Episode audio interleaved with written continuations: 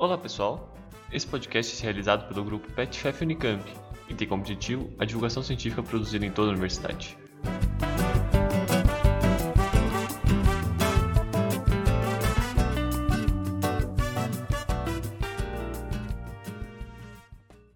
Olá! Sejam todos e todas muito bem-vindos ao nosso primeiro episódio do Petcast por dentro da Unicamp. Hoje trazemos aqui uma convidada muito especial que é a queridíssima Fernanda Nunes. Fernanda, seja muito bem-vinda ao nosso podcast. Se quiser dar um oi pro pessoal. Olá, pessoal! Eu sou Fernanda Nunes. Podem me chamar de Fefo. Eu sou de São Paulo e sou estudante do quarto ano das artes cênicas na Unicamp. Massa! E a Fefa vai contar um pouquinho pra gente da pesquisa de iniciação científica dela que é sobre o tema de mediação cultural a partir da perspectiva de diversos agentes. Então, Fefa, como que começou esse projeto? De onde que veio essa ideia? O interesse de começar essa pesquisa se deu já no primeiro ano, quando eu comecei a ter uma disciplina chamada Produção Cultural. Nessa disciplina vieram várias reflexões sobre como que o público recebe as obras das artes cênicas. As artes cênicas incluem o teatro, a dança e o circo. Essa temática da recepção do público me encanta muito, de pensar como contribuir para que as pessoas que vão assistir um espetáculo tenham uma experiência de maneira positiva, assim. Pensar em como essa experiência vai além do espetáculo em si. Vai em receber as pessoas na porta, em comprar ingresso na bilheteria, em certificar que tem papel higiênico nos banheiros, se tem água gelada disponível. E todo esse ambiente que vai além do próprio espetáculo em si mesmo, assim, todo esse ambiente que envolve. Então, eu comecei uma pesquisa pensando na formação de público através da perspectiva de diversos agentes culturais. Sobre o termo formação de público, eu, na época eu pensei, nossa, as pessoas não têm tanto hábito de ir ao teatro, de assistir um espetáculo de dança, como tem para fazer outras coisas. E eu costumo começar esse diálogo provocando as pessoas sobre quais os hábitos culturais que elas praticam no dia a dia. Eu, particularmente, por exemplo, eu gosto muito de fazer as coisas ouvindo música. E eu escuto vários tipos de música nesse processo. Isso que vocês estão ouvindo agora são alguns segundinhos diretamente da playlist da Fefa. E é interessante fazer essa reflexão porque a gente meio que desmistifica o que é considerado prática cultural como algo que, que é ir ao museu e assistir concertos, quando na verdade não. Prática cultural está no nosso cotidiano. Mas isso é uma reflexão que eu vou fazer daqui a pouquinho. Então, para a pesquisa começar, eu vou atrás da história da política cultural no Ocidente tem um marco muito representativo na década de 60, com a inauguração do Ministério da Cultura na França.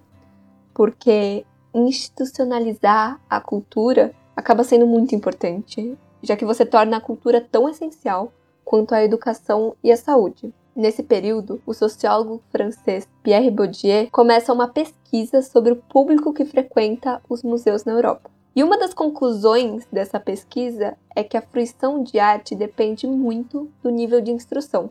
O nível de instrução considera a educação formal, que está relacionada principalmente com a escola, instituições de ensino, e a educação informal, que é tudo que não está relacionado com a escola, tipo família, os ambientes que você frequenta e como você é influenciado por isso. Nesse contexto, a gente se depara com dois termos muito importantes, que é a democratização cultural e a democracia cultural.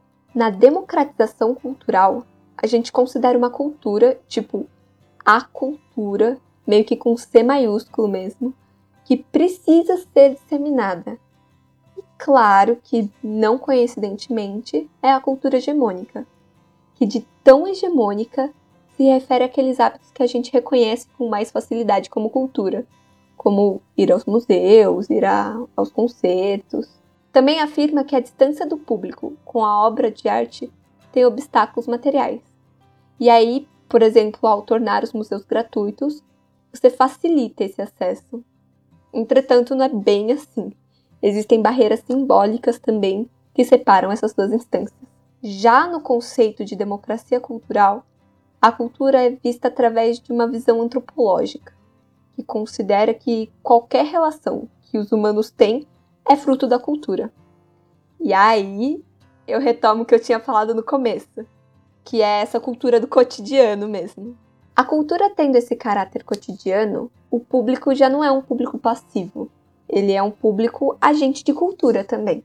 E agora a gente conclui um panorama geral e eu vou fazer uma reflexão para o nosso contexto brasileiro.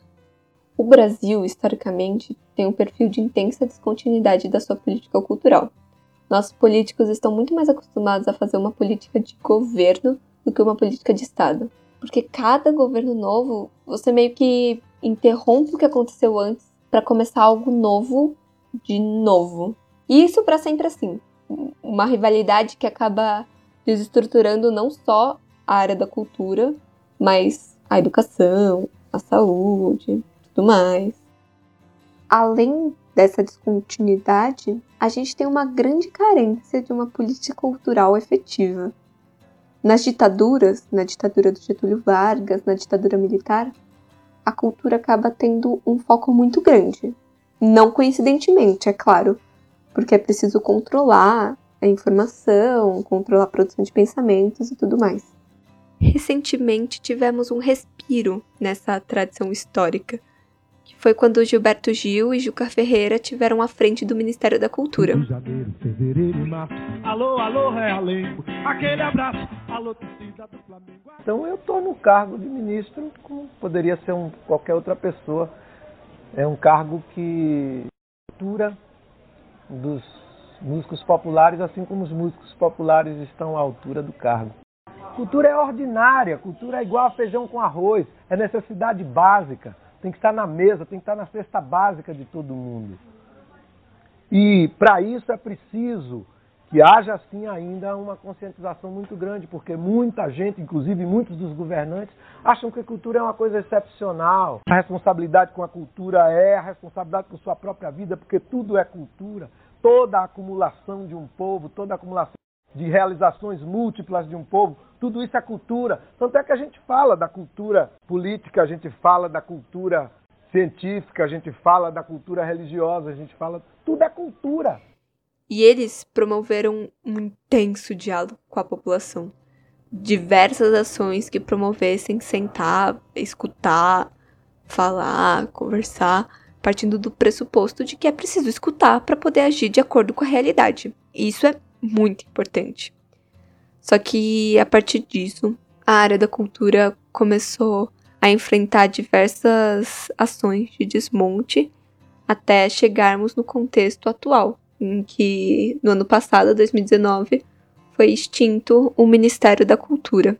Para friccionar com esses dados, a metodologia de pesquisa constou com algumas entrevistas com diversos agentes culturais, da dança, da música, do teatro.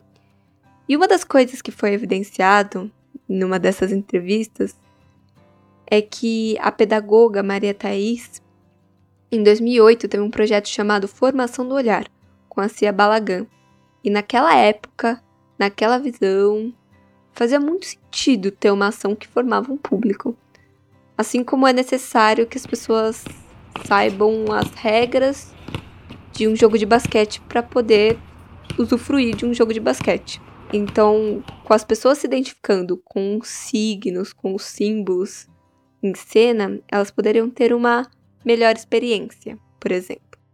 Ao mesmo tempo, existe o contraponto de que você não precisa ler uma partitura para usufruir de uma música, ou fazer uma faculdade de artes cênicas ou de dança para usufruir de um espetáculo das artes da cena, por exemplo. Daí, com essa contraposição, a pesquisa que antes se chamava Formação de Público através da perspectiva de diversos agentes culturais foi reformulada por Mediação Cultural a partir da perspectiva de diversos agentes.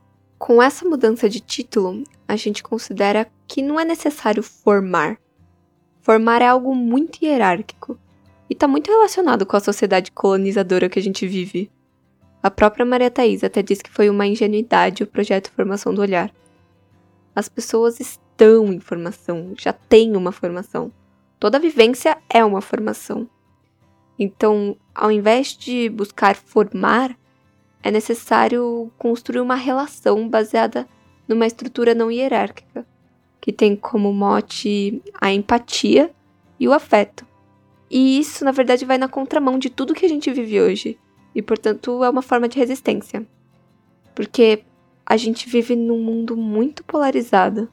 Se você não acredita plenamente no que eu falo, você vai contra tudo que eu penso. E eu acho que as artes é um ambiente que a gente pode encontrar esse diálogo.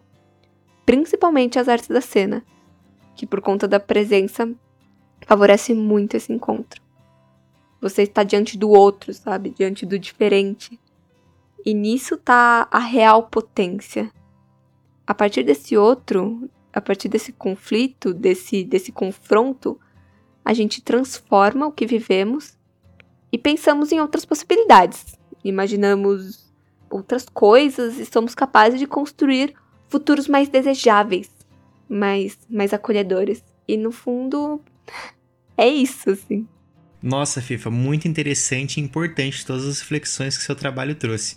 A gente gostaria de agradecer muito pela sua disponibilidade e pela sua participação no nosso podcast. Para quem ficou com alguma dúvida ou interessado em se aprofundar mais no assunto, a gente vai deixar o contato da FIFA na descrição do episódio, basta vocês conferirem lá.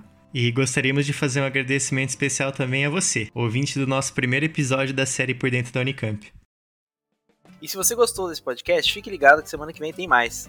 Também siga nossa página no Insta, PetFefUnicamp, para ficar sabendo de todo o conteúdo digital que o nosso grupo Pet vem desenvolvendo e também para receber as nossas notificações de quando um novo episódio do nosso podcast for ao ar.